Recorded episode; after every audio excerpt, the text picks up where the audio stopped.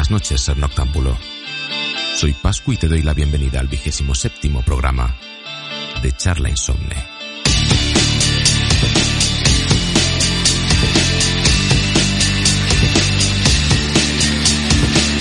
Como cada dos semanas y desde este pequeño e improvisado estudio de radio digital, espero poder hacerte compañía durante un ratito esta noche. Como en cada programa, voy a contar con la ayuda de tres personas que se han dejado embaucar para participar en este proyecto. Podré volver a charlar de videojuegos con Héctor y en esta velada toca hablar de la explotación laboral de la industria, maquillada con el nombre de Crunch. También tendremos la suerte de volver a contar con Dani, en este programa nos hablará de una película que quizá no hayas visto. De nuevo, yo os hablaré de música. Y tendremos de vuelta a Jorge, que nos explicará de dónde viene este nuevo boom del karate. Ajusta el volumen. Empezamos el vigésimo séptimo programa de Charla Insomne.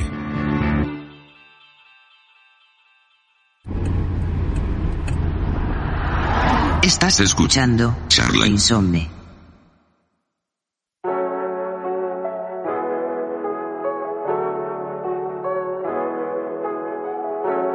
Te levantas a las 6 de la mañana. Tomas un café rápido y una ducha express. Te fumas un cigarrillo al mismo tiempo que te vistes y preparas tu mochila. Fichas y te roban ocho horas de tu vida. Da gracias a la empresa como si te estuviesen haciendo un favor, como si los putos jefes no te necesitasen produciendo. Fichas para salir, pero ¿dónde cojones crees que vas? Tu casa es esta, tu familia es tu compañía y papá necesita, o sea, exige, que hagas unas horas extra. Hey, empleado sin nombre, ¿tienes algún problema? Te dicen con una sonrisa socarrona y señalando la puerta. Tu vida no es tuya. Cuanto antes lo sepas y asimiles, mejor será para ti. Bueno, buenas noches, aquí estamos. Eh, eh, la intro ha sido un poco cruda, pero bueno, hoy el programa por mi parte va a ser bastante reivindicativo, así que he empezado un poco pues de mala leche. Tenemos a Héctor desde Sevilla. ¿Qué pasa Héctor? Muchas noches, ¿cómo estás? Muchas noches, estoy bien. ¿Todo bien? ¿Todo correcto? Sí, Estupendástico. Bien, eh, yo estoy esperando a que llegue el frío de verdad, ¿vale? Hubo sí, dos días de frío. algún día. No, no, aquí hubo dos días de frío. Yo, toma ya, me he estado mirando una chaqueta y todo para comprármela. Ahí está la, la pestaña abierta porque ha vuelto el calor otra vez. Una mierda. Bueno, eh, estaba diciendo eso, que el programa me va a salir a mí personalmente reivindicativo y yo creo que tú y yo tenemos la misma opinión, pero a lo mejor, a lo mejor yo me enfado un poquito. Mm, Ya dijiste en el anterior programa que yo estaba siendo negativo, pues hoy también. Es que estoy de mal humor estos, estas semanas, estos años, esta vida, ¿no? Entonces, lo primero, ¿qué es el crunch? ¿Qué es el crunch? Un Pues, chocolate, una chocolatina. ¿Qué es el crunch? Sí, es una chocolatina en la que vas a trabajar y después te dicen, sigue trabajando. Hasta, hasta el infinito. Hasta el infinito y más allá. O sea, básicamente el crunch es la obligación. Mucha gente dirá, no, no obligan. Sí, es la obligación de quedarte haciendo horas extra en tu empresa. Y la verdad es que eh, queríamos hablar de este tema desde la temporada pasada, porque es un tema, de hecho, ya hemos comentado este tema un poquito en, anteriores programas. De hecho, en el programa anterior ya lo comentamos. Pero justamente ha pasado algo y es CD Projekt y Cyberpunk. Eh, ¿Qué ha pasado por ahí, Héctor? Pues han, parece que han dicho que ha habido crunch y no sé qué. No, eh, la verdad, me da tan igual ya todo. Es que, ¿qué pasa? Que ya es que es normal. Ese es el problema, ese es el problema, que es normal, que luego comentaremos esto. Que ya esto ya es como, no, la industria del videojuego ya va con crunch o no va, ¿no? Pero bueno, el asunto es que CD Projekt prometió por activa y por pasiva que no iban a hacer crunch, que ya eso se había acabado, y, y que tranquilos y que tranquilas, ¿vale? Después de ya eh, haber tenido problemas con que hay un sitio web que no sé cómo se llama, tío, pero es donde los programadores y, bueno, los de los estudios de videojuegos eh, com- comentan, ¿no? Comentan cómo está su situación de manera totalmente anónima. Y resulta que en CD Projekt hace unos años, eh, bueno, pusieron a parir al estudio. En plan de, el ambiente no es bueno, nos están apretando y tal. Entonces, a partir de ahí, sacaron unas cositas que eran primas y prometieron que no iban a hacer crunch seguro, bla, bla, bla, bla. Y han mentido. han mentido como unas ratas que saben hablar y que mienten mucho. Eh, entonces, en lo que estábamos hablando, ¿por qué crees que está institu uy, institucionalizado el crunch en la industria de los videojuegos? Pero es que no es en la industria de los videojuegos, es en general. Muy buena, muy buena. Es que, es que da igual. Bueno, pero. tengo, tengo un amigo, a ver, que en verdad no, él no en concreto. En verdad no es amigo, es conocido. No, no, no, digo, en verdad no hace crunch, o sea, no hace horas extra y demás, porque se Mm. puso sus huevos encima de la mesa y dijo que yo, mi hora de salir es las 6, adiós. Vale, cuenta esa historia, lo- por favor. Pues cogió y, y le, le hicieron una- un día un día o dos quedarse hasta más de las 6 y o 6 o las 8, me da igual, la hora que fuera. Su- todos sus compañeros están en la puta mierda, están todos haciendo horas extra, menos él. Porque plantó sus huevos encima de la mesa y Mira, ya está. Yo cuando estaba, cuando estaba en la Ford, ¿vale? Eh, tampoco quería quedarme más tiempo del necesario allí, ¿vale? Porque eran ocho horas seguidas a piñón, acababas con la cabeza hecha una mierda. Y recuerdo que siempre pedían, ¿quién se queda esta noche? Para doblar turno, o sea, estamos hablando de 16 horas, ¿vale? ¿Quién se queda? No sé qué, ni sé cuántos. ¿O quién hace dos horas más que no lo necesitamos? Y como yo no me quedaba nunca, me decían, eh, entonces te echarán. Te echarán si, si no te quedas a hacer más horas extra. Y yo, bueno, porque me echen, no sé, tal. O sea, yo estoy aquí porque me necesitáis haciendo coches. Y no me echaron. Lo Claro que que pasa no. es que me piré yo porque encontré un trabajo de profesor, pero no me echaron. O sea, es mentira, las amenazas que te dicen eso de, ay, Es que no pueden, es que si, si se, se- pueden joderse ellos más que, que, que a ti. no, ya te digo yo que sí. Ya te digo que se joden muchísimo más. Por eso, eh, hay, un, hay un problema muy gordo ahí, tío, porque con el So- crunch... Sobre, eh, sobre todo, a- o sea, lo, lo de- lo bueno de mi amigo es que no le van a echar, no porque no haga horas extra o por lo que sea, sino porque es bueno en su trabajo. Lo necesitan. Lo necesita. Es lo que he dicho en la intro, ¿vale? Es como que te están haciendo un favor. No, no, oye, que te estoy pagando, ¿eh? Claro que me estás pagando, hijo de puta, porque estoy produciendo. Cabrón. O sea, ¿de qué me estás hablando, tío? Y, y es que cada vez me cuenta de algunas cosas de. No, es que han contratado a unos becarios, les tengo que enseñar, y me dicen, oye, haz este proyecto, pero hazlo rápido. Pero eh, le están diciendo a la vez, entrena a estos becarios, y tú, una u otra. Y, y, y Si, quieres que esto vaya rápido, no puede ir esto rápido. O A o B. Por, por eso me hace gracia. Y, ju- justo él coge a las 6, a las 6 o a las 8, no sé qué hora se sale del trabajo. Coge, apaga el móvil, lo pone en modo avión, va ahí. Es que es lo que hay que hacer. Estamos muy acostumbrados a, bueno, vale, va, es que si no me echan, a que nos hayan metido el miedo en el cuerpo. Esto ha sido toda la vida, pero desde la última crisis que todavía nos dura, decimos la última como si se hubiese acabado, pero bueno, tenemos más miedo todavía. Porque lo de no hay 50 esperando detrás de ti para tu puesto, es que hay mil, ¿vale? ¿Y para qué me tienes contratado a mí? Si hay mil detrás de mí, seguro que hay uno que es mejor que yo. ¿Qué está Ah, hay, mil, pero 900 de esos mil tienes que darles, da- darles, educarlos, o sea, darles, Sí, el- darles eh, formación. darles formación. Aquí hay una cosa clara, ¿eh? Eh, y lo voy a decir, no sé si lo comenté ya, pero hay una expresión que me, me toca mucho los huevos que es no muerdas la mano que te da de comer. A ver, payaso, hijo de puta. La mano que me da de comer, ¿sabes cuál es? Esta de aquí. Por si no lo veis, porque no lo veis, porque esto es un podcast, es la mía. Yo estoy haciendo la faena. Mis manos son las que me dan de comer. Tú eres un payaso que me paga porque yo produzco. Y te estoy haciendo rico, hijo de puta. ¿Vale? Esto es como lo veo yo. Y esto es lo que pasa en CD Projekt y en todas las compañías, no nos engañemos. Lo que pasa es que en videojuegos ahora está empezando a salir todo esto. ¿Desde cuándo? Desde que amenazaron con hacerse un sindicato. ¡Oh! Dios santo, han amenazado con hacerse un sindicato. Que no sé si está yendo para adelante o qué. ¿Tú tienes alguna noticia de esto? Yo no sé. Yo lo que, lo que enti- no entiendo es cómo no está hecho ya. Eso desde hace tiempo. Ah, no. Pero, o, Bueno. o- o que se hayan metido dentro de un sindicato de otro tipo. No sé. Eh, eso es lo no que yo- entiendo cómo no está. Ya, pero mira, es una vergüenza que haya empleos que no tienen sindicato. Eh, los técnicos de sonido están eh, adscritos al sindicato de la metalurgia o la siderurgia o no sé qué. ¿Qué dices? Pero vosotros, no sé, ¿hacéis barcos o, o- o- o hacéis o fundís metal? Como muchos hacen conciertos de heavy metal, pero no lo funden, ¿vale? No, pero es verdad. Entonces es una vergüenza que no haya un sindicato para, por ejemplo, los técnicos de sonido, que sé que se estaban moviendo eh, desde hace un par de años o tres, para, para lograr tener uno.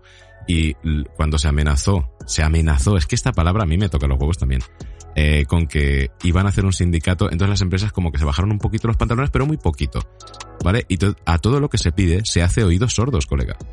Y es todo, no, no vamos a hacer crunch, pum, CD Projekt están mintiendo.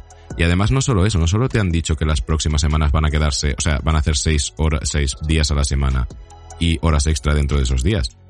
Si es que se está diciendo en los foros estos, en la web esta, que ya llevan tiempo así. Lo que pasa es que ahora ha reventado eh, eh, y, y- y no pueden esconderlo más.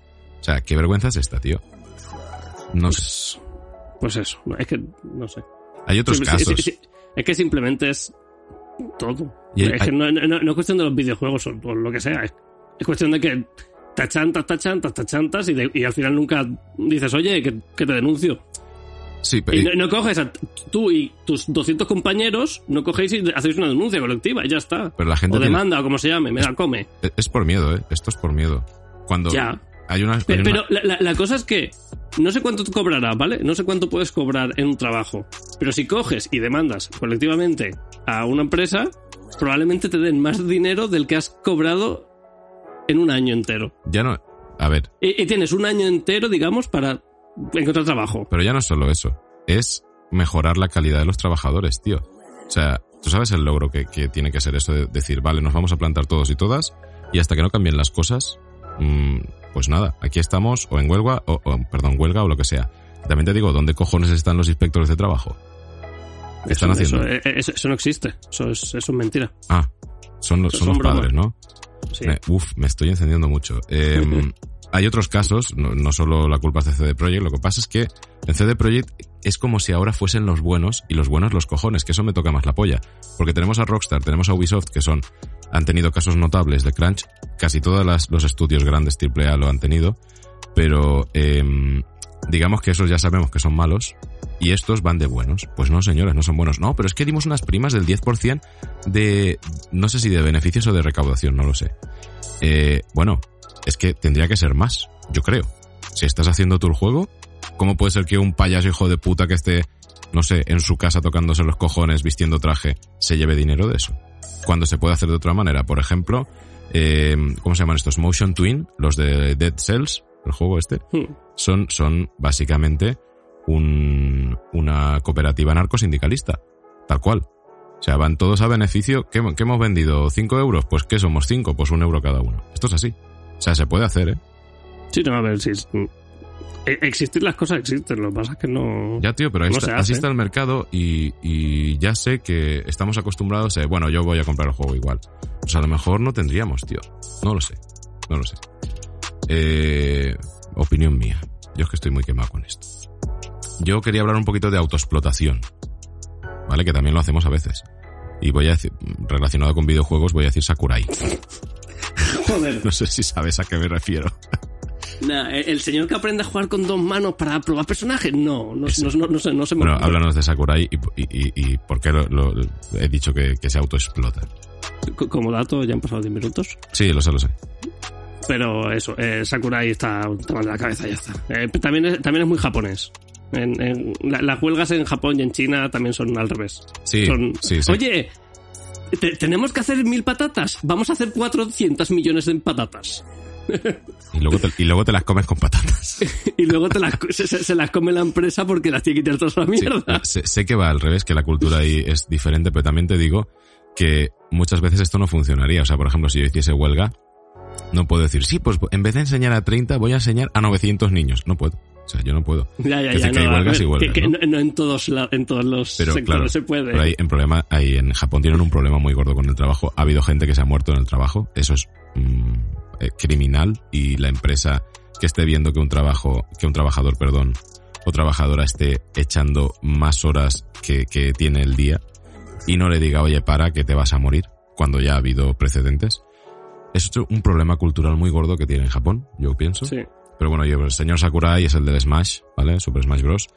Y nada, pues que, de hecho, por ejemplo, se alquila un apartamento al lado de, de la oficina para que- ir antes y, y curra hasta cuando está pariendo su mujer.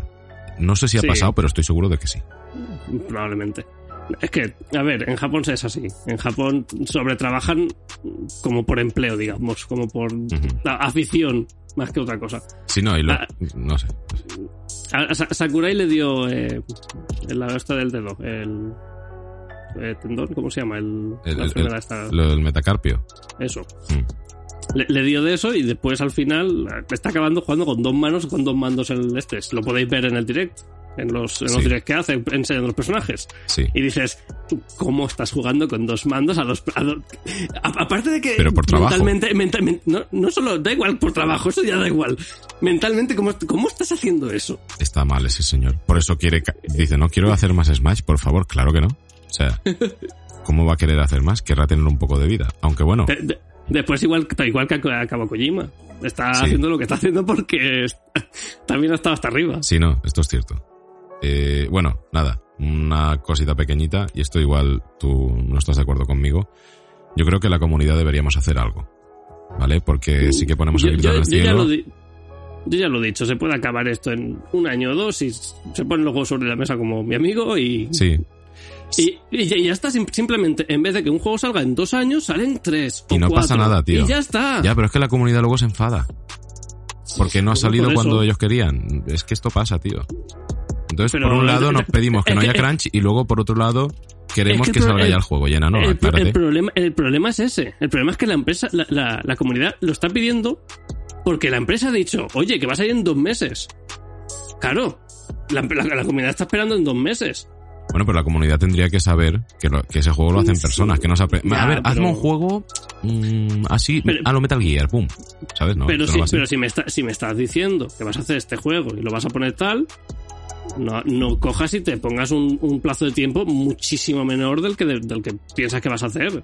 Igual, que, igual que está el, el The Binding of Isaac, por ejemplo, se ha puesto el último DLC en Steam. Mm. ¿Qué ponen, ¿Qué ponen Steam en la fecha de salida? Cuando salga, Cuando salga, es que debería ser así. li- literalmente pone cuando salga, cu- cuando... No, no sé cómo es el este, pero vamos, cu- cuando salga, cuando esté hecho, cuando esté listo. Eso Nintendo lo hace muy bien. Eso Nintendo dice, el juego no... Hombre, el Prime 2, no, el 3 o el 4, no sé qué juego El, es. el, el 4 lo, lo ha parado. Lo ha parado. y lo ha rehecho. Dos Es veces, más, creo que dos veces. Se rumorea que ya es la segunda vez que lo, lo está haciendo otra vez. Y saldrá cuando salga. Me, me lo creería. Y en Breath of the Wild pasó lo mismo. Se retrasó no sé cuántos mil años. En, en Breath of the Wild ha habido retrasos por dos cosas Bueno, diferentes. por lo de la Switch también, por el cambio de generación, sí, pero fue en plan de no, ya que, ya que vamos a esperarnos a la salida de Switch, pues coño, pues vamos a tomárnoslo con más calma y ya saldrá, tío. ¿Sabes? No sé. Pero bueno, que Nintendo suele hacerlo de otra manera, aunque Sakurai está en Nintendo. Bueno, en, en todas De partes. Sa- Sa- Sa- Sakurai no está en Nintendo. Como dato. Sakurai está en su propia empresa. Sí, bueno. Sakurai es, es autónomo, digamos. Sí, es cierto, es cierto. Así, así que es- se, expl- se autoexplota, pero de otra forma diferente. Sí, bueno.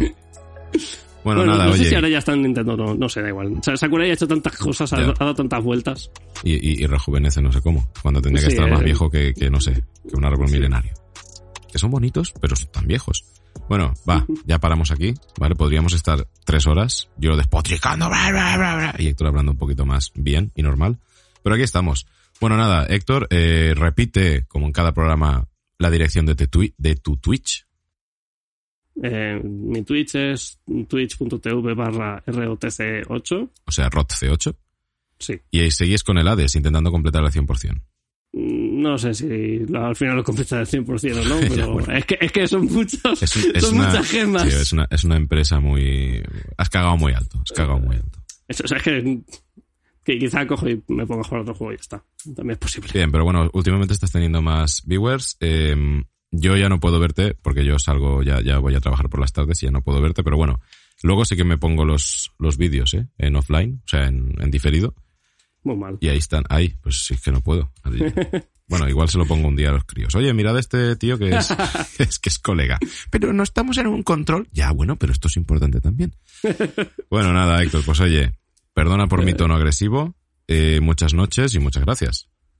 Muchas noches. Bien, eh, no he dicho la canción que voy a poner, pero bueno. Eh, la canción que voy a poner es. Es una mía, ¿vale? Una de No Regrets, que se llama It's My Game, que habla básicamente de lo cabrones que son los jefes, de cómo te explotan y que encima disfrutan explotándote, ¿vale? Les gusta tener ese, ese poder, ¿no? Eso es el, el machito alfa gilipollas. Bueno, pues eso. Nada, Héctor, otra vez muchas noches, muchas gracias. Nos vemos en dos semanitas. Vale.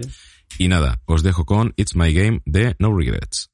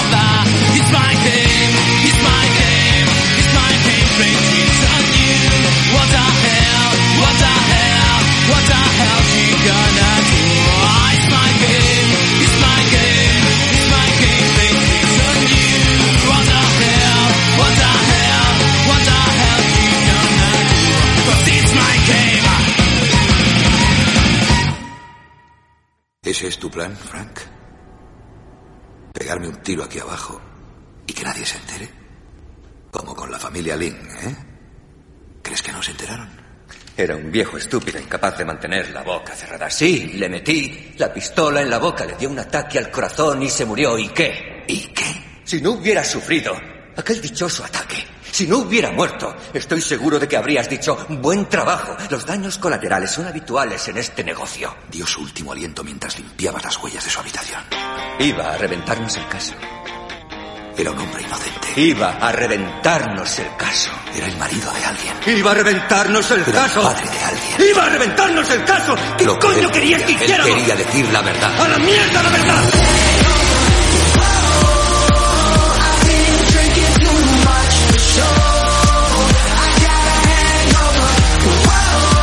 Bueno, y ya hemos llegado a la sección de cine. Milagro haber llegado, un milagro. Sí, sí. Dan- porque, porque sí, ¿no, Dani? ¿Qué ha pasado? Pues que Héctor no se quería ir. No se Héctor quería no ir. se quería ir. De hecho, pero está por no, aquí todavía. Si quieres saludar, Héctor. Está, está aquí y, y además no sé de qué coño está hablando. nada, de del diseño del juego que estamos haciendo en Nicotin. Y, Ah, vale, vale. y nada, pues ha, ha pasado eso. Ha pasado eso. Es que cuando, cuando está sonando la música de fondo, eh, seguimos off the record hablando nosotros de nuestras cosas. Pero, y normalmente digo, oye, que ya va la cuña. Callaos, pero Héctor ha tirado para adelante. Héctor ha tirado. No pasa Porque nada. lo ha dicho, Pascu lo ha dicho. Sí, sí. Bueno, Dani, muchas noches. ¿Cómo estás? Muchas noches. Muy bien, muy bien. Bien, desde Valencia. Seguimos en Valencia, ¿no? Sí, sí, sí. Estupendo. Bueno, nada, eh, no sé si has oído la, la sección entera o qué de Solo el final. El final. Pues ha estado muy bien, ¿eh? Te recomiendo que, que la escuches porque ha estado muy guay. Hombre, claro. Bueno, hemos dicho que, que los trabajadores de la industria de- del videojuego eh, están pidiendo cosas muy razonables, o sea, están pidiendo derechos laborales, ¿vale? Y que las empresas de AAA pues se están haciendo como oídos sordos. ¿Y por qué digo esto? La peor cuña que se me podría haber ocurrido, la peor cuña no, el peor eh, enlace a la sección de cine. No, no, no, es tu peor, yo creo. Pero bueno, aparte de eso.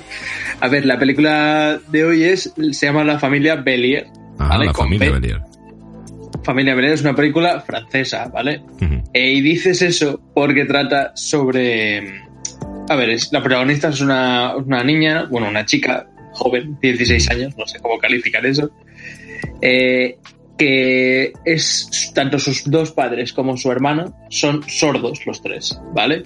Entonces, eh, todos trabajan en una granja, creo que el padre también, ¿verdad? Sí, sí, sí, sí. Sí. Y, y nada, ella, ella básicamente es el enlace al mundo de su familia. Y entonces lo que... Eso es el- la trama inicial de la historia. Entonces lo que le pasa es que eh, entra en un conservatorio de música, ¿no? O en un conservatorio... No, no, no, es, ¿cómo son- es una delibre opción de, de su instituto. Ah, vale, vale. Es que no me acuerdo bien. Yo lo vi hace mucho tiempo y Pascu lo ha visto hace poco. Entra, ¿vale? entra en coro. Sí, no, yo la, hice, la vi hace Entra en muchísimo coro, tiempo. entra en coro, eso sí me acuerdo. La vi hace muchísimo tiempo recomendada por mi madre, fíjate. Mm. Sí, es que madre. es típica película de nuestra madre, Sí, sí. que le puede gustar. Tal cual, tal cual. Bueno, no, pero bueno, está muy guay. Eh, la a ver, a ver el lo que día, le por eso pasa... la tengo más fresquita.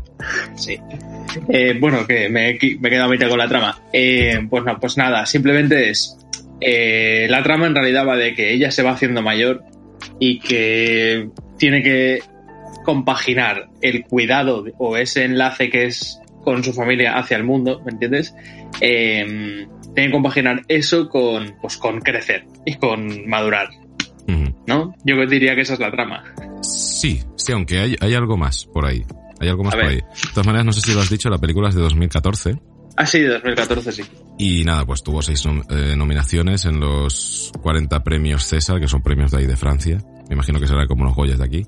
Ganaron solo Mm. uno, el de actriz revelación. Eh, la actriz se llama Lowan Enera o no sé. Que, es, ganaron el de la niña, ¿no? Eh, sí, actriz revelación. Esta chica tenía 18 años, años cuando hizo la película y venía de quedar semifinalista o ganar, creo, la segunda edición de La Voz, de allí de Francia. Ah, vale, vale, vale. Hombre, Sí, la sí. verdad es que canta brutal.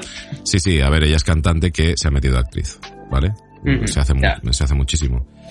Y, y nada, em, por esto que, que dices, bueno, yo lo primero que voy a decir es que la virtud que tiene la película es su mismo defecto, o al revés, el defecto que tiene es su misma virtud, que es una película francesa, ¿vale? Sí, ¿Por qué digo efectivamente.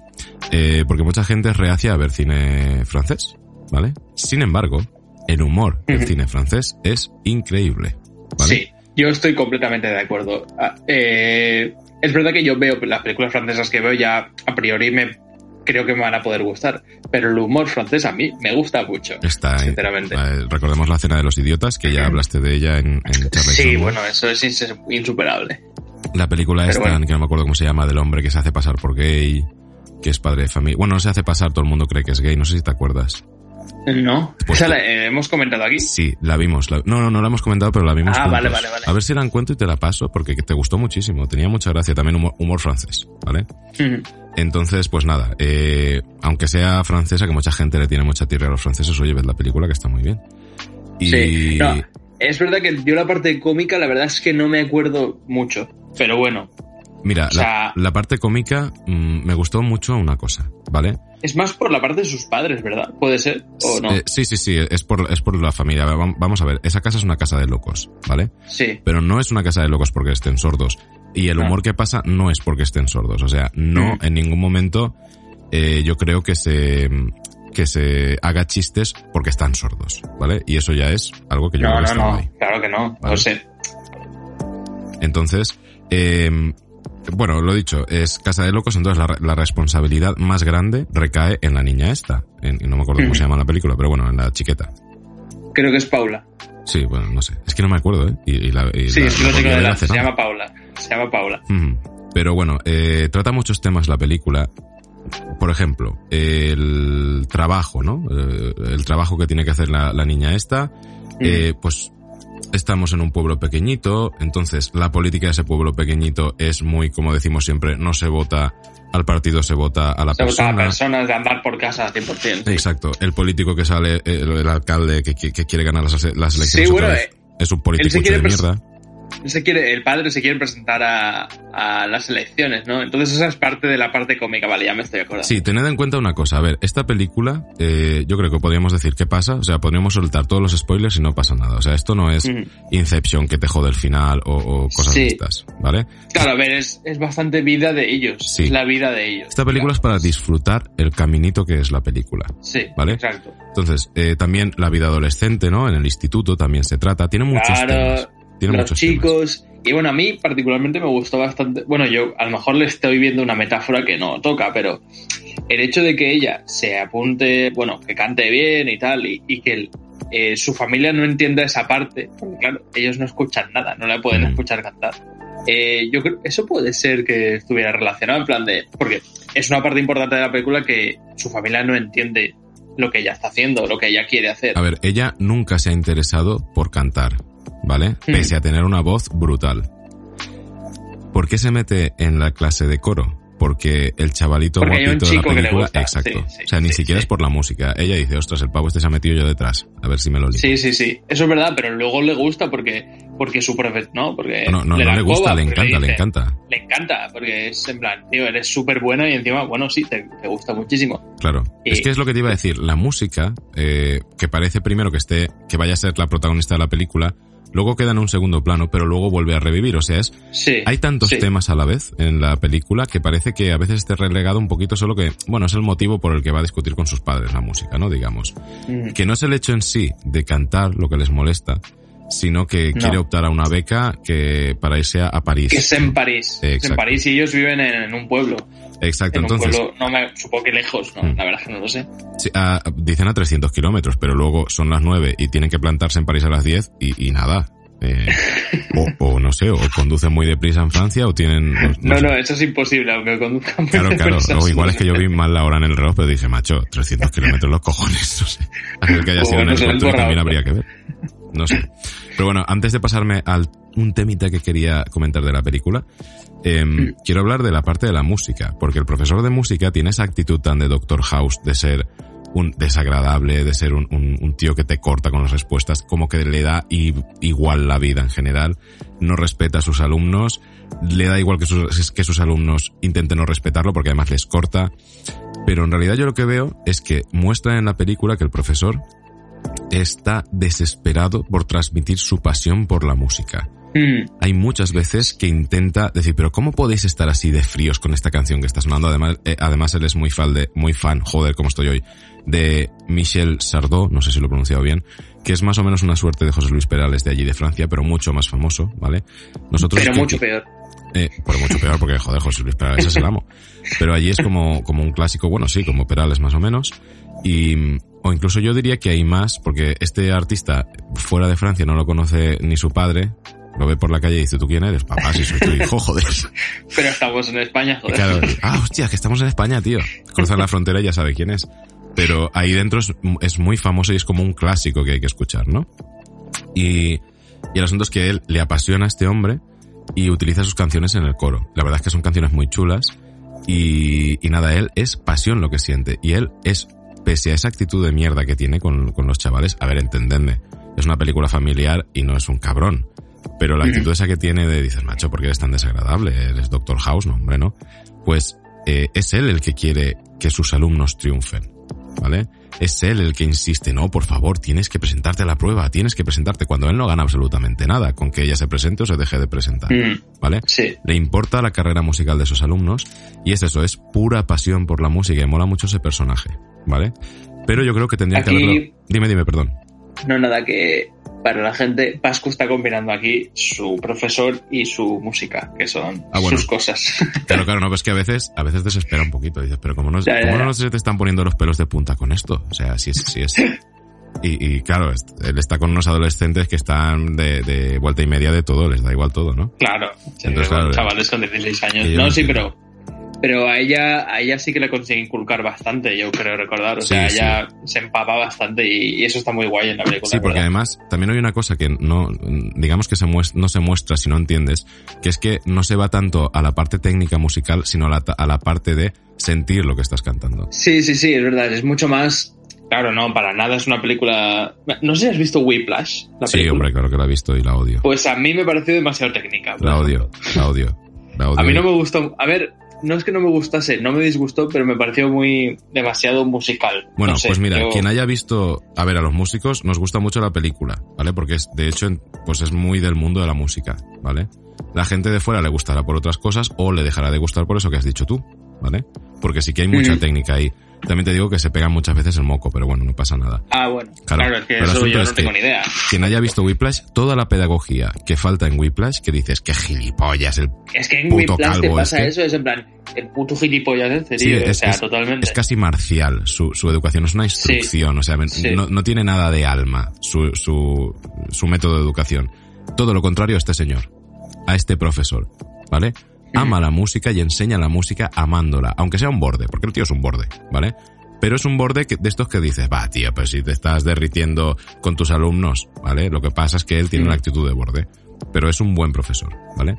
Bueno, me voy me voy a una cosita, una cosita que dices que ellos Dime. como que no entienden la música, pero sí que llevan un subwoofer súper tocho en el coche para eh, la familia, me refiero. Para que se sientan, Para se sientan los, graves. Ah, no, me acordaba de eso. Sí, sí, es que es, es un detallito Mm. muy bonito. Y, y nada, lo que quería decir. eh, sí, yo creo que un tema muy importante de la película es la dependencia. La dependencia. Totalmente. Yo creo que es, la, el, es el tema de la película. Claro. Totalmente. Claro, porque Bueno, es la dependencia y cómo ella se tiene que despegar de alguna manera de eso porque tiene que vivir su vida eh, al Exacto. final. Exacto, efectivamente, es tal cual. O sea, es, ella sabe que toda su familia es dependiente de ella. Hay una frase de su mejor amiga que me gusta mucho ese personaje, es muy guay, ¿vale? Además, Estaba guay. El el- la mejor amiga del personaje está muy guay. sí, porque es de esta, no sé, es muy pizpireta no diría yo, sino que le da igual todo, ella quiere hacer. Sí. Además, el, el sexo en la película no es un tema tabú para nada. No, está tratado muy natural, muy Eh, de muy verdad. natural, esa es la palabra, muy Sí. natural. Bueno, total, y ella le dice, oye, antes de nacer tú, ¿cómo se las apañaban tus padres? ¿Sabes? O sea, eh, Ya, ya. es como son dependientes. de, les estás arreglando la vida, Claro. o sea, dependen de ti 100%. sí. Exacto. Que por cierto, de los actores, el único sordo de verdad es el que hace de hijo. Sí, Ujú. pues entonces el padre lo hace muy bien. Y la madre, los dos. Y la madre también, pero es que me acuerdo del padre por la... Bueno, es más característico acordarme de él por la barba. Por la barba, sí. Sí. sí, pero lo hacen muy bien, lo hacen muy bien. Yo pensaba que eran los tres sordos y no solo es el hijo. Lo que pasa es que Mm. estuvieron tomando clases y, y gente, pues diciéndoles, oye, no, o sea, que tú sepas lengua de signos no quiere decir que, que estés haciendo lo que, digamos, tienes que darle el acento, por decirlo de alguna manera, que la Mm. gente que, que no oye, pues eh, le da cuando habla, ¿no? Y las intenciones y todo. Es, es, es muy difícil, es lenguaje corporal al fin y al cabo. A, Mm. a pe- a- a pesar de que estés utilizando palabras, también es la intención con lo que lo tienes que decir. Es como nosotros Claro, claro, no hablamos como un totalmente. robot, ¿vale? Pues es lo mismo. Exacto. Bueno, de hecho, bueno, eh, tú sabes, estamos aprendiendo tú y yo Sí. lengua de signos, Sí, señor, de alguna sí, manera. Y eh, Días de la semana y meses de momento. Sí, efectivamente. La intención con lo que lo dices y hacerte un, tu propio teatrito, ¿sabes? Para, Exacto. porque para tra- tratar de transmitir todo lo que puedas a Mm. través de, de- de tu, de tu imagen corporal, digamos. Pues es una peli se hace muy bien. Estos, Sí, estos sí, tres- sí. claro, el, el- el niño que, que sí que es, que sí que es sordo, claro, claro que lo hace bien. Pero los otros dos, yo sé, tuvo que haber ahí un curro muy grande, muy grande. Mm, No, de hecho, vamos, si no me lo llegas a decir, yo te digo, hombre, pues los tres serían sordos, de verdad. Yo pensaba que sí, ¿eh? Pero no, Mm. no.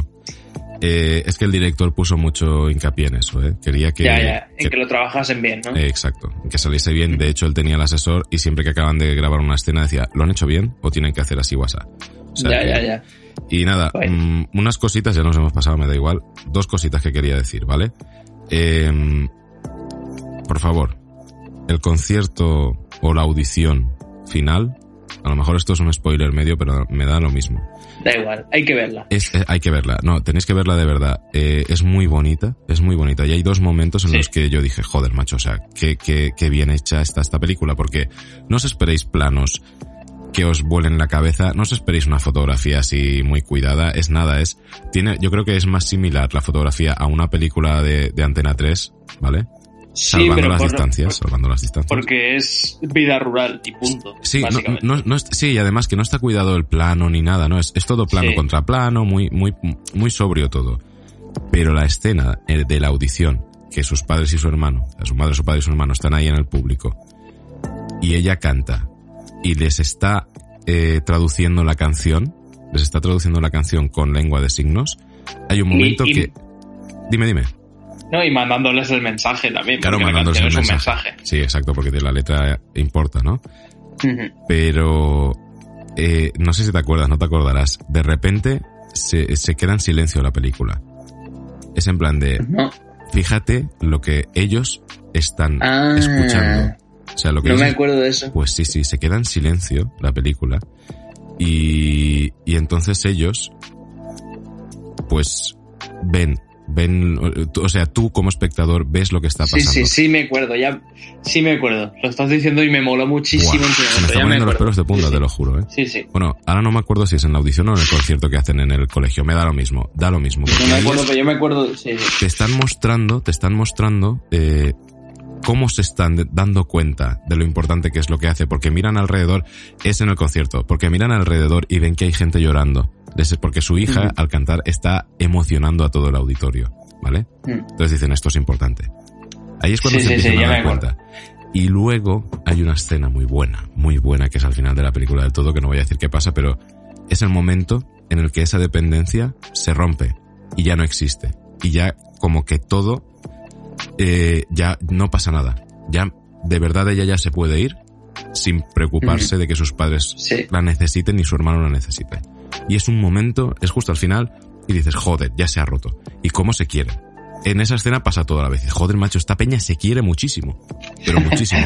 Esta familia Sí. es un equipo. Que sí, que es una casa de locos y todo lo que tú quieras. Pero esta familia es un equipo. Y, y, y nada, y eso es. Eso es, me gustó, me gusta mucho esta película, yo la recomiendo muchísimo. La verdad es que Sí, es una película para ver y ir disfrutándola eh, Mm. mientras la estás viendo. Hemos dicho bastantes spoilers, es verdad, pero es verdad que la película no, no tiene. O sea, no es tanto lo que pasa, sino lo que va pasando. Exacto. No sé si es. me- es lo mismo lo que he dicho, pero. No, no, no, pero sí, sí, no, no, yo creo que lo has dicho bien. Sí, sí, es que esto es así. Es el camino, la película es el camino que, Sí, sí, total. que, que, que va trazando poquito a poquito. Y, y Mm. está muy bien. Los actores y las actrices lo hacen, los hacen, lo hacen todos muy bien. Todos. Mm. El político gilipollas, el profesor, eh, la misma familia, bueno, los protagonistas lo hacen muy bien. El chaval que, que, que se quiere La enseñar a amiga chica esta. dicho. La amiga lo hace súper bien. La amiga, la amiga, muy bien. Todo el mundo, todo el mundo de verdad. Y, y ya veis, o sea, una película muy, que diréis, joder, se va mucho de la temática, ¿eh? Que, que solemos tener en Charla Insomne. Sí, hombre, Pero es totalmente recomendable. traemos temas variopintos. Sí, sí, sí. Bueno, eh, nos hemos pasado, me quedan Sí, la perdón. mitad de cosas, pero no, perdón, no, si es que, pero bueno, va. Ved la película que vale mu- muchísimo la pena, Sí, de verdad. muy bueno. Bueno, Dani, pues te voy a decir la película, ay, la película, la canción que he escogido para, para cerrar la sección de música. Ya me la sé. bueno, que ya te la he dicho. sí. Eh, voy a fumarme mi norma de no poner canciones de la banda sonora de la película que recomiendas. Pero es que esta, si no pongo esta, ¿qué pongo? Tengo que poner Claro. esta. Yo lo apoyo totalmente. Claro. En este caso, como excepción, Es que es preciso, es preciso. Mm. total. De Luan, o sea, de la chica protagonista de la película, que también es cantante, Jebol, que es una versión de Michel Sardou. La canción existía antes de la peli, de Michel Sardou.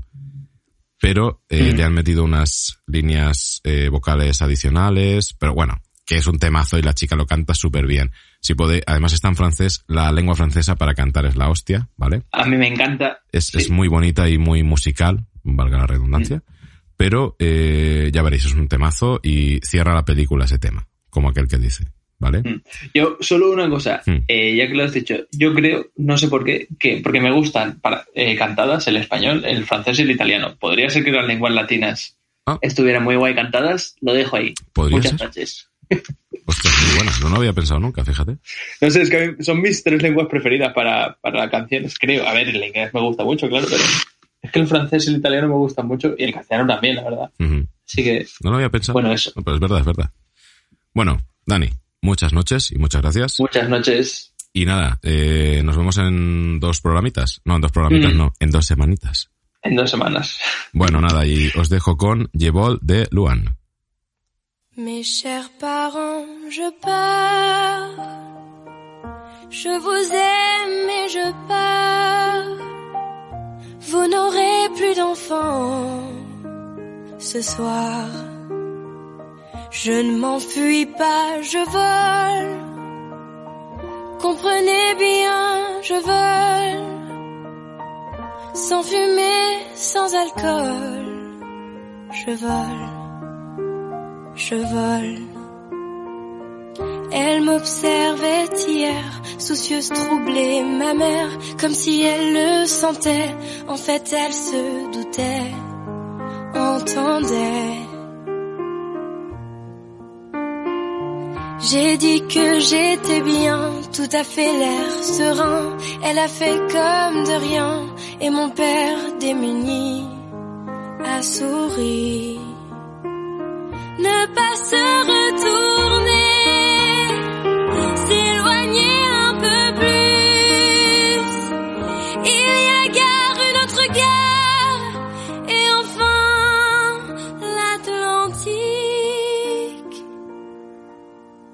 Mes chers parents, je pars. Je vous aime et je pars. Vous n'aurez plus d'enfants ce soir. Je ne m'enfuis pas, je vole. Comprenez bien, je vole. Sans fumée, sans alcool. Je vole, je vole. Je me demande sur ma route si mes parents se doutent que mes larmes ont coulé, mes promesses et l'envie d'avancer. Seulement croire en ma vie, tout ce qui m'est promis. Pourquoi, où et comment, dans ce train qui s'éloigne chaque instant.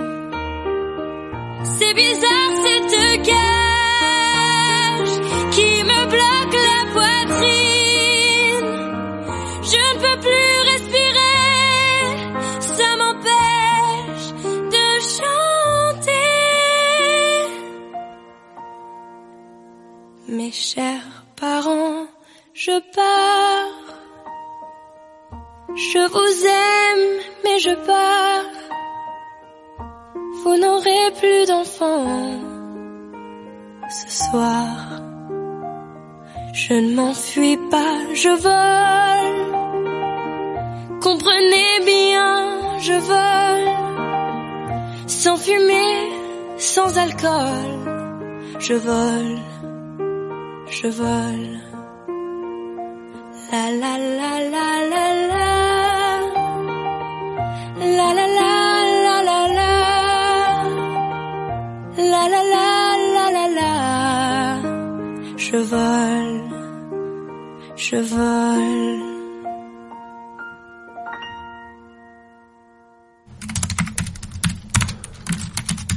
Estás escuchando Charla. Insomne.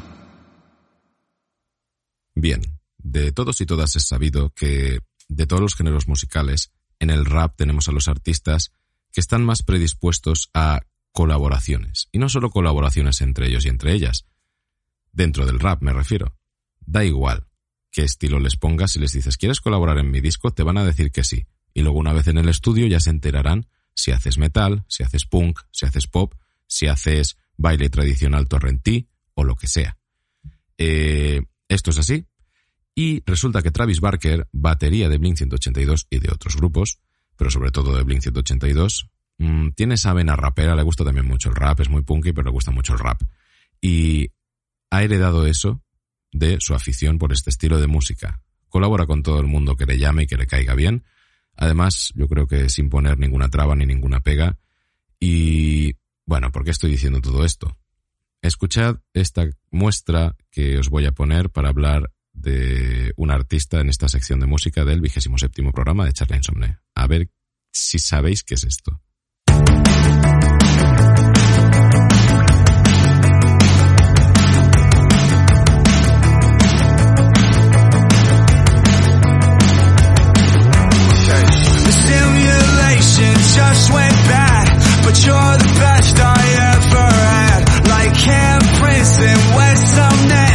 Se llama Bloody Valentine y es de un rapero. Sí, esto es de un rapero. Que se llama Machine Gun Kelly, que es muy famosete, y que, que es un rapero. Lo repito, es un rapero. Eh, un rapero y está haciendo este estilo de música bien. Eh, ya sabemos que durante el confinamiento mucha gente ha subido vídeos tocando, cantando y todo esto. Y resulta que, mm, que este señor, eh, bueno, hablemos también un poquito de Post Malone, que es otro rapero, ¿vale? Que hizo un streaming en directo de, un tributo a Nirvana, tocando la guitarra y cantando, y de batería Travis Barker. Eh, Travis Barker está metido en todos los fregados, ¿vale? Y nos mola que esté metido en todos los fregados. Y mm, pues resulta que Machine Gun Kelly también salió con Travis tocando en una cosa que llamaba el Lockdown Sessions, que eran canciones en directo, pues tocó una versión de Misery Business de, de Paramore. Eh, bien, vamos a ver. Este hombre se pone a tocar con Travis, la de Mystery Business. Ya lo conocía de haber sacado el tema I Think I'm Okay de su anterior álbum que se llamaba Hotel Diablo. Y resulta que, bueno, pues dicen, oye, ¿y si grabamos algo? Todos, ¿vale? Con Travis, por supuesto. Y Travis dijo, mira, pues no solo voy a grabar, sino que voy a, voy a producirte el disco. Bien. ¿Qué pasa si Travis te produce el disco? Que te sale un discazo. Ya está. Y, este chico, mm, ¿por qué ha grabado estos, estos, estos temas, ¿no? De, de este disco de punk rock o pop punk. En realidad es, es más pop punk, tira más a pop punk. Pues porque quería, porque le apetecía y porque tenía al mejor batería de punk rock y prácticamente de- del mundo ahora mismo, después de Lars Ulrich. Y, mm, y bueno, pues ¿qué va a grabar? Pues esto, ¿no? Y eso que Travis ya ha hecho muchas colaboraciones con raperos, eh, ha compuesto para otros raperos, o les ha modificado las bases haciendo remixes como si fuese de punk rock, no sé. Bueno, el asunto. Que, que nada, que se encerraron en estudio y el pasado 25 de septiembre sacaron este disco que se llama, que lo tengo que mirar en el móvil porque no me acordaba, Tickets to My Downfall. No voy a decir, no voy a menospreciar otros discos de punk rock que hayan salido este año, que han sido muy poquitos, ¿vale? Y esto lo puntualizo y ahora veréis por qué, eh, diciendo que este es el mejor y que les ha pasado la mano por la cara al resto de, de punk rockers, ¿no? De grupos de punk rock. No, esto no es así. Esto es simplemente, sencillamente, un gran, gran, gran disco de pop punk. Si queréis un poquito de emo, si queréis un poquito de punk rock, si queréis, pero bueno, es punk. Ay, no, eso no es punk. Vale, sí, cállate, no es punk. Vale, pues escucha otro programa, gilipollas. Eh, ha sacado un disco de punk que es muy bueno, muy bueno. Si queréis, tiene esas pinceladas al el pop punk de do- 2000ero de la segunda, eh, de casi de, finales de época de los 2000 pues esos all time low, ¿vale? Que cote- coqueteaban un poquito con, pues, con un sonido más catchy, más poppy, ¿no? Bueno, tiene esas reminiscencias, pero también tiene toques punk rock muy buenos. Em, el asunto es que os recomiendo mucho el disco entero, ¿eh? Está muy guay, está muy chulo. Y sobre todo si os gusta el punk rock, ¿vale? Eh, la batería la toca Travis Barker. Y aquí hay un problema, yo tengo un problema con esto, ¿vale? Yo creo que Travis Barker eh, en este disco ha sido mucho más productor que músico, que batería. Porque las baterías de Travis a mí me revientan la cabeza, me encantan todas, y en este disco me parecen todas muy sobrias, muy mm, nada arriesgadas, cuando no es para nada Travis nada arriesgado, al revés. O sea, ya sabemos cómo toca Travis Barker la batería y las grandes ideas que tiene. Bueno, pues en este caso no se ha arriesgado para nada. Es como si hubiese dicho, no, no, no, mm, voy a hacer eh, algo normal, no quiere decir que, que toque mal ni que sea simple, no es simple, es es simple para ser Travis, ¿vale? Las, las baterías son simples para ser Travis, pero bueno, molan, pero claro, yo me esperaba algo más, pues, pues rollo Travis. Entonces, insisto, creo que ha sido más productor que músico en este disco, ha venido bien también, pero por ejemplo el sonido de batería también me parece muy, muy poco Travis, lo que es el sonido, ¿eh? Pero bueno, yo creo que esto está premeditado, eh, será por algo, será para que suene más facilito a los oídos de em, los fans de Machine Gun, Kelly. Y ahí voy, ahí voy. El otro día, en el programa de Aaron, de Mentes Dispersas, Stu me preguntó si creía que el punk había muerto. Yo le contesté que lo que creía que había muerto era el rock en general. El rock había muerto. ¿Por qué? Voy a resumirlo. Creo que los fans nos hemos cargado el rock y los fans nos hemos cargado el punk rock, ¿vale? Porque solo queremos que los grupos no evolucionen, que el estilo no evolucione, ni el metal, ni nada. No queremos que evolucione. Cuando sale algo nuevo, cuando salió el, new metal a finales de los 90, principios de 2000, nos pareció a todos muy mal. Muy mal, muy mal, muy mal. Porque eso era falso metal, ¿vale? Y han salido grupazos como Linkin Park, como Limp Bizkit, como Slipknot, como System of a Down, si quieres llamarle new metal. Bueno, pero en esa época lo llamaban new metal. Esos grupos clásicos, hoy clásicos, en esa época no los podías escuchar, ¿vale? Porque estábamos gilipollas y todos éramos muy puretas. Con 15 años éramos los más puretas del mundo. Y olvídate de los cuarentañeros o treintañeros. Ahora mismo yo soy treintañero. Conozco mucha gente que eh, Machine Gun Kelly, eso es un rapero. Ah, es un rapero y no vas a escuchar su disco de punk. ¿Por qué? Porque eres gilipollas. Y ese es el problema. Yo creo que el rock y el punk rock ahora mismo están muertos por culpa de los fans, aparte de por la industria capitalista, ¿vale? Esto está claro. Pero no estamos abiertos a que un estilo evolucione. Joder, pues ya lo dije, si, si el blues no hubiese evolucionado, no tendríamos ni rock, ni punk, ni metal, ni, ni, ni, ni nada de nada, ¿vale? Tendríamos, pues bueno, pues el blues, que está muy bien. Pero vamos a estar 100 años escuchando blues. Bueno, esto tendrá que evolucionar. Digo yo, ¿eh? Pero igual en punk.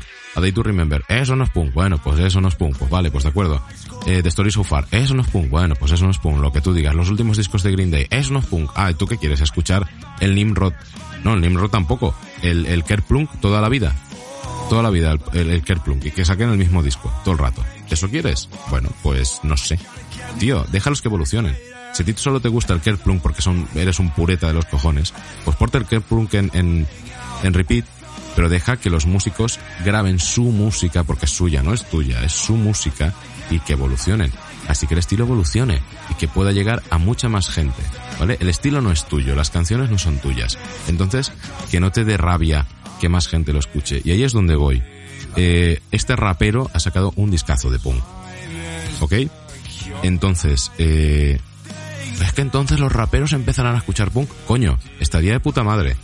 Y así volvería a abrirse la escena de punk. Y gracias a este tío a lo mejor los fans de rap, o um, no de rap, sino que le gusta solo Machine Gun Kelly, dicen, ostras, esto es punk rock, a ver, voy a escuchar, este es Travis Barker, ostras, voy a escuchar lo que hace Travis Barker, y de repente escuchan Plus 44, y de repente escuchan Blink, y les mola Blink. Y de repente, como les mola Blink, dicen, ostras, estos tíos mm, han hablado en entrevistas de Lag Wagon, y escuchan a Lag Wagon. Y después de Lag Wagon vas saltando y te puedes poner a escuchar a Bad Brains, por ejemplo. Gracias a haber abierto la escena, haber abierto los oídos y no poner las zancadillas que ponemos solo porque creemos que los estilos son nuestros. Hombre, caballeros y señoritas, ya está bien. El estilo de música no es de nadie y tenemos que dejar que todo evolucione. ¿Que somos unos conservadores en cuanto a la música? Mm, no sé. Si, si todo el mundo hubiese sido así, mm, ¿qué hubiese pasado? ¿Estaríamos todavía cantando canto monofónico? No, es que estás metiendo dos voces, ¿eso has cambiado el estilo? Joder, vamos a evolucionar un poquito, vamos a dejar que otros artistas se metan en otros estilos, ¿vale? Y a lo mejor abren una puerta para que el punk rock vuelva a, ser fuerte y que tengamos conciertos todos los fines de semana, ¿vale? Eh, hay más artistas que han hecho esto. Ya, bueno, ya he dicho, Post Malone es grunge, ¿vale? Y, ese, y, su estilo es más... Sí que es verdad que tiene una influencia muy de, muy de rock. Pero, por ejemplo, eh, Aitana, la artista española, la, esta chica que es súper jovencita, tiene temas muy buenos de, de, pop, sí, esta chica hace pop. Pues ya ha dicho que el próximo disco quiere que sea rollo punk rock o pop punk, no sé lo que ha dicho, ¿vale? Pero ya ha metido la palabra punk ahí. ¿Vosotros sabéis la de gente joven que sigue Aitana? Joven, pero joven, joven, ¿eh? Estoy hablando de gente de 25, 24, 20, 19, 18, 10, 9. ¿Os imagináis una generación que ahora tenga 9 años que gracias a Aitana empieza a escuchar punk rock? Que se meta a escuchar Green Day, que se meta a escuchar a Lag Wagon, que se meta a escuchar Descendants. Buah, ¿no sería la leche? ¿No sería revitalizar toda la escena? ¿Y tener más grupos buenos, más discazos? Yo lo dejo ahí. Creo que sería muy buena idea que no cerremos puertas a la gente ni cerremos puertas a ningún artista, aunque sea de, pues bueno, pues de otro estilo, ¿vale? Y que los discos nuevos de los grupos que tanto nos gustan, que no los critiquemos por criticar. Esto es lo que yo pienso. Igual, oye, este, este programa estoy fuerte, ya, ya, ya lo he avisado. Lo siento por el tono. Pero bueno, total. En resumidas cuentas, lo que quiero decir es, no cerremos puertas, que la música tiene que evolucionar igual que tiene que evolucionar todo. El arte, eh, la pintura me refiero, el cine, todo, todo evoluciona. Si te quieres quedar estancado me parece súper bien, pero quédate tú estancado. No pongas la zancadilla ni pongas una vara en la rueda de bicicleta para que nadie avance, no, hombre, no. Deja que el resto evolucione y tú quédate escuchando tus discos y no pasa nada. Ahí los tienes, no te los va a robar nadie. Vale, pues nada, después de este rollo macabeo que os he tirado, eh, nada, voy a decir qué canción voy a poner, que simplemente es la primera del disco, se llama eh, Title Track. Y a mí me gustaba mucho, Mm, yo creo que es, es, es muy buena. No, no, se ha utilizado de, de sencillo ni nada. ¿no? Los, los, tres singles que han sacado, de hecho, ha sido el Bloody Valentine, que lo he puesto ya, y otros dos que no me acuerdo cuáles son. Pero esta, claro, a ver, yo lo estoy viendo desde la perspectiva de alguien que le gusta el punk rock, yo hubiese puesto esta, ¿vale? Y ahora veréis por qué. Porque es muy, muy asequible al oído, es muy catchy y además, pues tiene su, su parte de punk. Pero bueno, nada, Oye, un discazo. Si os gusta el punk rock, escuchadlo y veréis cómo os gusta. Es que esta canción no me gusta tal. Bueno, tampoco te va a gustar todo el disco. A mí, a mí me ha gustado todo, ¿eh? Hasta la edición extendida esta que ha sacado, que no ha tardado nada en sacarla, una semanita creo que tardó. Me gusta hasta esa, ¿vale? Eh, la versión de, de Paramore se queda flojeta, no sé por qué, pero bueno. Mmm, que escuchadlo, que está muy guay. Matching Gun Kelly.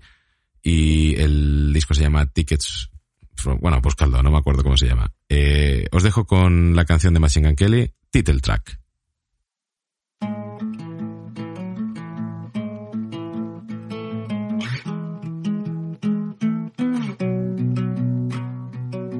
Sold some tickets to come see my downfall. It sold out in minutes. I saw friends in the front row. They'll leave when I'm finished. And the light in my name's gone. Cause the ones who gas you up only come around when the flame's on it.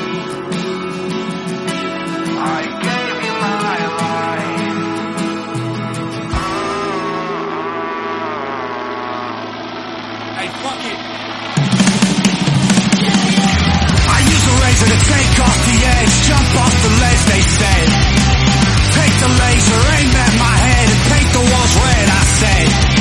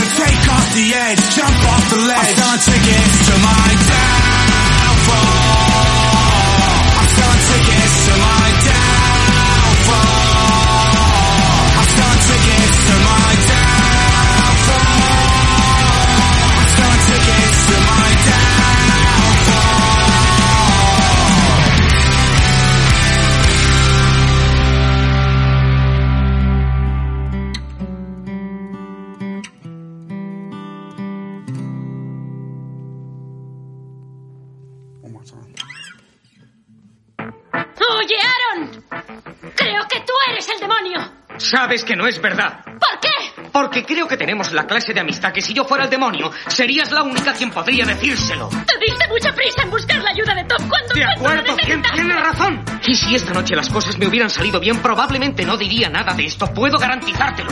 Pero acepta esto. Él personifica todo aquello contra lo que tú has luchado. Y estoy enamorado de ti. ¿Qué te ha parecido? He ocultado la verdad. Estás escuchando Charla Insomnio. Todas las promesas de mi amor se irán contigo. Me olvidarás, me olvidarás. Junto a la estación. Bueno, pues ya hemos llegado a la última sección. Eh, os recuerdo que cuando haya aquí gente, eh, vamos a llevar los dos mascarilla por el tema de que yo soy vector de riesgo, porque trabajo en un cole, bla, bla, bla. Bueno, y tenemos a, de nuevo a Jorge aquí en Charla Insomne. ¿Qué pasa, Jorge? ¿Cómo estás? Muchas noches. Muchas noches, buenas gracias. ¿Cómo estén? Pues muy bien. Aquí lo hemos pasado pues muy bien.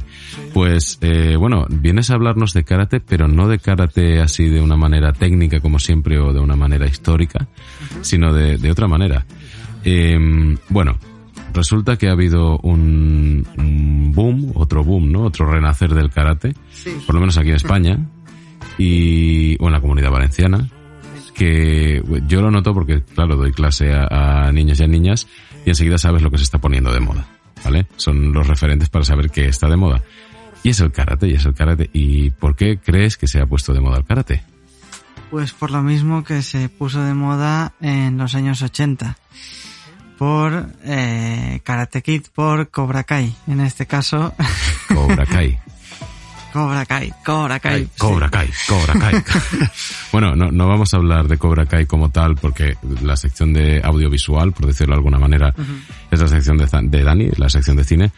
Pero sí que, sí que vamos a hablar de, de, de, esta serie, obviamente, porque ha tenido la culpa de este renacer, ¿no? De estas ganas que tengan los niños, de este interés que han vuelto a despertar, eh, bueno, esta serie en, en, en este arte marcial. Sí. Eh, entonces, eh, yo, claro, está muy bien y es muy bonito porque yo veo que a los niños les gusta, pero eh, a los papás y a las mamás también. Entonces es, es, están compartiendo esa afición, claro, los papás y las mamás tienen más o menos mi edad, a lo mejor un poco más jóvenes o un poco más mayores, pero claro, vivimos esa época. Yo no me apunto a karate porque yo no soy de deportes, pero eh, todo el mundo quería hacer karate. Sí, sí. Vale, y es muy bonito porque están compartiendo una afición los papás y las mamás de cuando eran niños con sus hijos e hijas que ahora son Exacto, niños. Y está, está, muy- es como ellos vuelven a ser niños y está, está muy guay y lo comparten con sus hijos. Bueno, ¿qué es Cobra Kai? Porque habrá gente que no sabe lo que es. Bueno, Pues muy mal, pero bueno, no pasa nada. pues Cobra Kai es, eh, por así decirlo, el, el club del el dojo eh, de, de la serie de fic- bueno de la serie de ficción y eh, saga de películas de Karate Kid Es el doyo rival. Exacto. Y es que el que abre, pues el que abrió en su día eh, John Chris, es, sí. Que básicamente es como... eh, bueno, John Chris... Bueno, no voy a decir nada. No, a ver, digamos que este karate de, de Cobra Kai, del dojo de Cobra Kai, nada, no tenía... O sea, se desviaba completamente de los... En sí, de la esencia del karate, de- que básicamente son los valores que, que este arte marcial quiere o pretende transmitir a, claro. Claro, digamos que es eh, pues un karate no karate. Bueno, ¿qué decía el señor Miyagi, grande el señor Miyagi? Aparte de ta ta ta ta ta ta, aparte de eso, ¿qué decía que era el karate? ¿Era Sí. pegarse? No, ¿qué, qué era?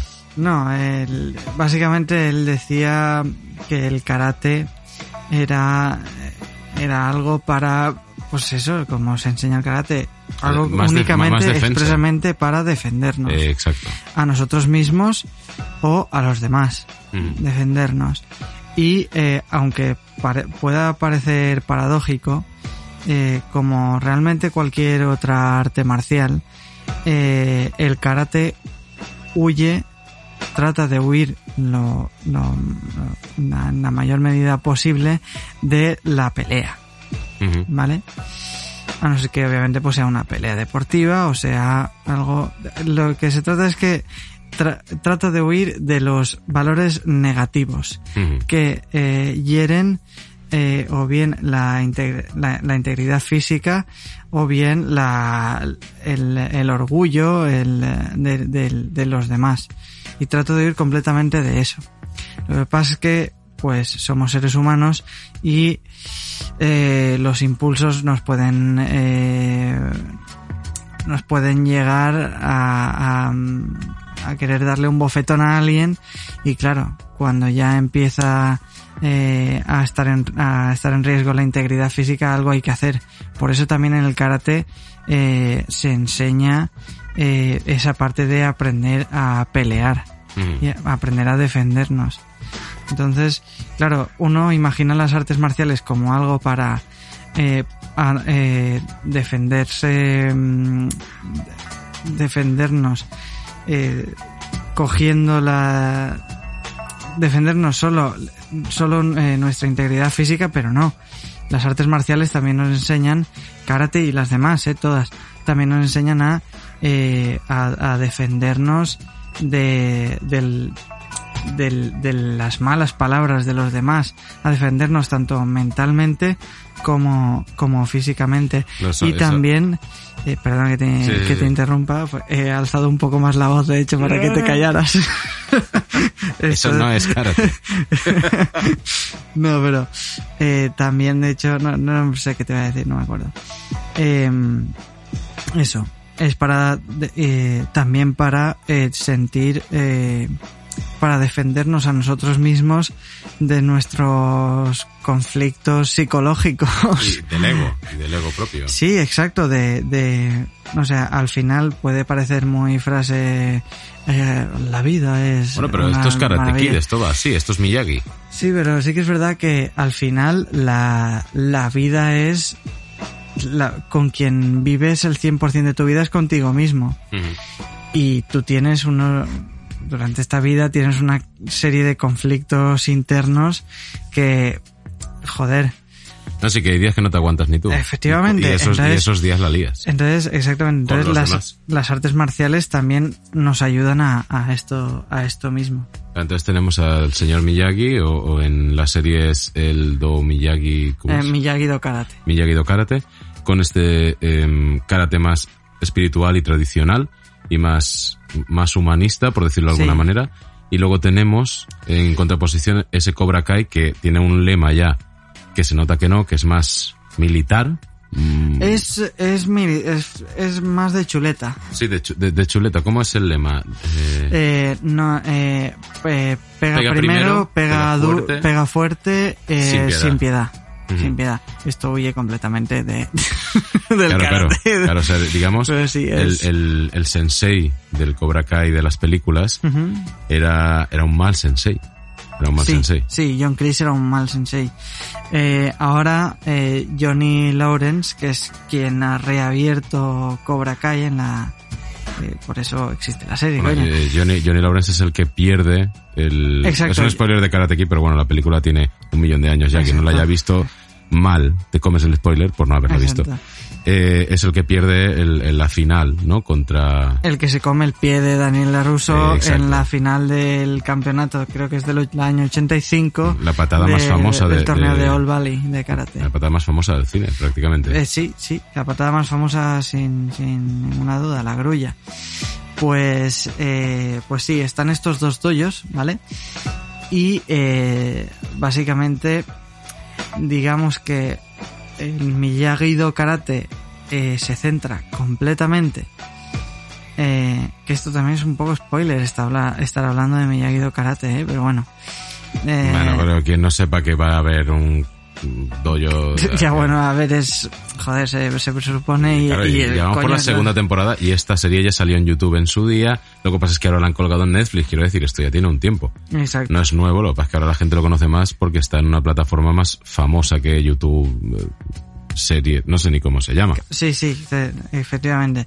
Pues esto, aunque sea lo que sea, coño, vamos a hablar. Mm. Eh, Miyagi-Do Karate eh, eh, centra eh, la, la, la base de base de Buffen De base de Buffen. de, de, de su del aprendizaje, digamos, son los katas. Ajá. Dice que el karate son katas. ¿Qué es, qué es un kata? Eso ya lo kata, en Karate. Insom- eh, en karate. Pues en Karate Insomne. el nuevo podcast de karate el, por la el noche. nuevo dojo. Eh, ostras, pues yo creo que estaría guay tener un, un dojo nocturno. Rollo Shenmue. Eh, no, en Charlie Insomne ya has explicado, ya has hablado dos- en dos ocasiones de karate y, y vas a volver a hablar eh, en, Sí, en un sí, sí, futuro. claro. El karate pues, tenemos para un podcast, desde Mm, luego. claro, para claro. Karate Insomne. Eh, ya hemos dicho que es una kata, pero no es una serie de movimientos. Un kata básicamente recoge una serie de técnicas, eh, de técnicas, eh, tanto de, pues eso, de respiración como, eh, ¿cómo se dice? Como Acciones. de acciones, sí, eh, con los brazos, con las piernas, con todo el cuerpo. Eh, como un combo de videojuegos. Efectivamente. Eh, todo, todo ello con un... ese conjunto tiene que tener una, una cohesión entre las distintas técnicas y tiene que, tiene que tener un sentido y básicamente su, su objetivo realmente es... Eh, ¿Cómo se dice? Mm, su objetivo real no tiene un objetivo en sí, Que son En un principio- meditación, introspección. es un realmente es como tienes este kata pues si te puede servir para lo que sea bienvenido bienvenido sea este kata y hay muchos katas distintos O sea, Miyagi-Do es katas y Cobra Kai. y Cobra Kai es eh, huye de los katas eh, como no huye de los katas realmente eh, sino que mm, huye de ellos eh, para Para cualquier cosa que no Para- sea el ataque, por ejemplo. huye de ellos eh, por el tema de eh, aprender a pelear. ¿Vale? Para ellos, no, los katas están, ellos lo dicen, para ellos los katas están bien para calentar, son, porque son útiles, pero fase de calentamiento y olvídate. Ellos eh, aprenden karate eh, a través de, directamente, eh, a través de el- la experiencia que puedan tener eh, en la pelea directamente. O sea, ellos de hecho empiezan peleando directamente. Sí. La, la mayoría de los, de la- o sea, los alumnos y es así. Y, y eso. Bueno, básicamente, realmente el, el Cobra Kai es karate, pero... mm, Son golpes de karate. Sí, pero realmente yo creo que hablaría más de una enseñanza de artes marciales mixtas más que de más que de karate en sí, Pero bueno, joder, pues tampoco la serie si no no tendría ahora, ay, a ver, este, este es el medio de la serie, ¿no? Este, este dojo cómo lo hace y aquel dojo cómo lo hace. o sea, Tengo una pregunta que quiero que contestes Sí. brevemente. Que, ¿En qué se parece un dojo de verdad donde aprendes karate? Van por la calle y el dojo... de- ¿En qué se parece un dojo de verdad al dojo de la serie, a los dos dojos de la serie, pese a que son muy distintos? Pero... O sea, yo sé, yo sé que al Miyagi-Do no se parece porque no hay, no, no hay, no hay dojos tan chulos, ¿vale? No, solo, solo el espacio físico ya no hay. En Japón igual sí, no lo sé, me imagino que sí. En, en España, desde luego, no. En la comunidad valenciana no hay dojos así de, de bonitos como el Miyagi-Do, como los de Cobra Kai sí. Al fin y al cabo son unos gimnasios, unos sitios adaptados para ello, mm, Sí. con colchonetas y tal. Pero en cuanto a pedagogía de, vale, en de karate, Sí, en cuanto a pedagogía, eh, básicamente el, el karate tal, bueno, que por lo menos en mi club, karate Sí. picaña, que hace tiempo que no veo, pero bueno, por el tema del coronavirus y tal. mm, Pero bueno, yo sigo, sigo sintiendo que efectivamente es mi club de karate y por siempre lo será. karate picaña, karate picaña, karate ahí, picaña. ahí, muy grandes. Bueno, eh, pues básicamente, ya te digo desde mi experiencia, eh, realmente un, a nivel pedagógico es un híbrido de estos dos doyos. Obviamente salvando las distancias y dejando fuera toda la negatividad de Cobra Kai, ¿vale? Todos los, todos los valores y pensamientos negativos. Eh, obviamente no es ni Miyagi-Do Karate, porque Miyagi-Do Karate eh, no nos pasamos las clases haciendo katas ni, ni buscando eh, esa, esa parte tan, tan, tan sumamente espiritual. Digamos que Miyagi-Do Karate se centra completamente en la espiritualidad y digamos que a partir de esa espiritualidad Mm. bien reforzada, bien, eh, bien, Orientada, eh, enfocada. bien enfocada y, y ¿cómo se dice? Y Conducida. con una buena base de Mm. buffen, eh, eh, digamos que se puede llegar a hacer lo que sea y tiene es ahí donde tiene sentido el karate. Claro, pues no, o sea, realmente no es así, no todo es eh, espiritual a la hora de, de enseñar karate. Joder, eh, también tiene su parte física y la tiene. Eh, no estoy diciendo que Miyagi-Do Karate no la tengan, pero como que la dejan un poco más de lado, Sí. ¿sabes? En contraposición a Cobra Kai, que es todo físico contacto. No, tampoco somos así. No, en una clase no, no estamos así. Por lo menos yo te hablo de, de Sí, mi de- club y te hablo también de mi estilo de karate, que es el, es el Shotokan. Shotokan, Shotokan Ryu. Que ya hablamos. Bueno, que ya hablaste del Efectivamente. Eh, está claro que dependiendo del estilo eh, se le dan una eh, prioridad más a una parte o, o a otra, pero en todos eh, los clubs de karate donde enseñen bien, donde impartan bien el karate, yo creo, eh, te- hablo en base a mi experiencia, te, te lo, te lo repito, eh, tiene que estar presentes estas dos cosas. Espiritualidad, pero también esa parte eh, de, fí- de física, de, de refuerzo físico, por supuesto. O sea, tiene que ser una especie de balanza que en un club o en un dojo se equilibrará más hacia, el lado, hacia o hacia el otro, pero están, están Pero sí, ambos las- lados. Ambas están presentes. Bien, yo quiero decir que mm, es una serie que yo creo que sí que está haciendo mella en la mente de los niños y de los jóvenes, Mm. que dan ganas de hacer karate. Sí, Pues sí, es que yo con mi cuerpo escombro no sé qué pasa. Pero, claro, yo eh, sí que he leído un poco de...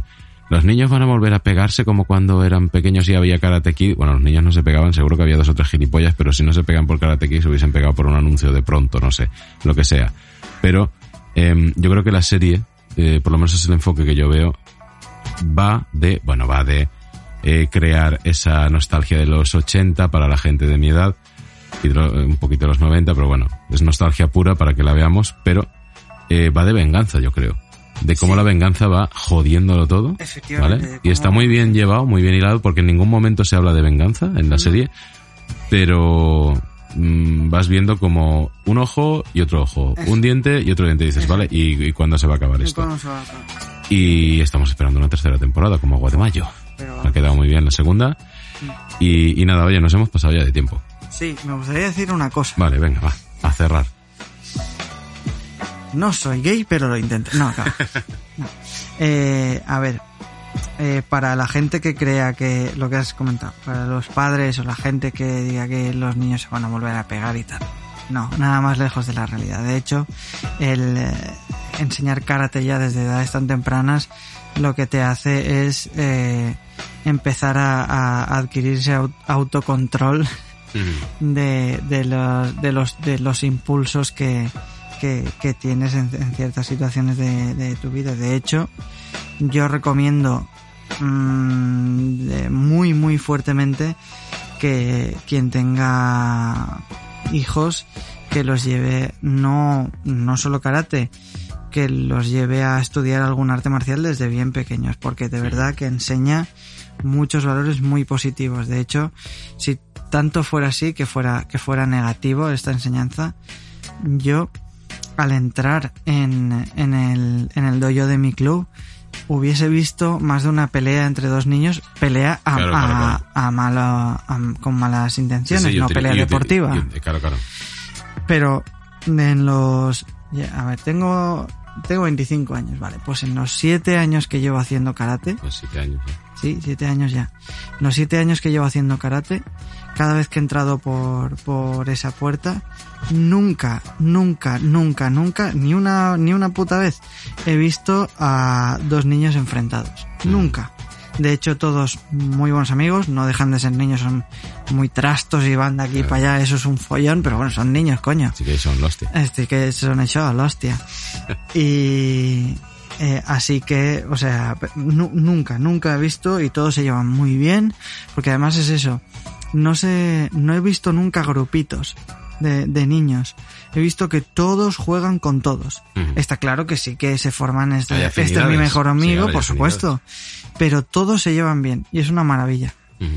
Además, aquí Karate Picaña lo hace muy bien, lo hace muy bien. Perfecto, pues nada, buen cierre. Sí, Jorge, eh, como siempre, muchas gracias. Te No, esperamos sí. dentro de dos programas. Sí. ¿O no? No lo sé. ¿no? No. Bueno, ¿O eh, Depende, depende de cómo caiga el especial de Halloween. ¿de qué depende?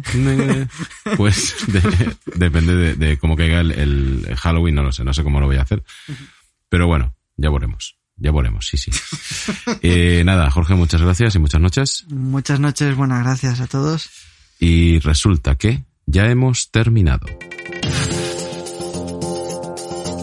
El vigésimo séptimo programa de Charla Insomne acaba aquí. Te recuerdo que puedes participar en el programa poniéndote en contacto con nosotros dejando un comentario en nuestros perfiles de iVoox y YouTube de Charla Insomne. Puedes escuchar Charla Insomne en iVoox, YouTube, iTunes, Spotify y Twitch. Te recuerdo que puedes escuchar todas las canciones de todos nuestros programas que hemos ido poniendo durante las tres temporadas en Spotify. Simplemente tienes que buscar Charla Insomne Música. Insisto en que yo personalmente me hago responsable de todas las opiniones vertidas en este episodio por todos los colaboradores.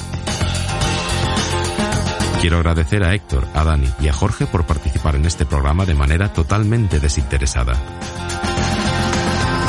Ojalá te haya gustado el episodio de hoy. Espero haberte hecho un poco de compañía durante este rato que hemos pasado juntos esta noche. Te estoy muy agradecido por habernos escuchado y ya sabes, nos vemos en dos semanas en el próximo programa de Charla Insomne. Por favor. Tú y yo quizá no podamos ver más allá de nuestras elecciones, pero ese hombre no ve más allá de ninguna elección. ¿Por qué no? No las entiende, es incapaz. Para él son variables de una ecuación. Una a una, cada variable debe ser resuelta y luego compensada. Ese es su objetivo. Balancear la ecuación. ¿Cuál es tu objetivo? Desbalancearla.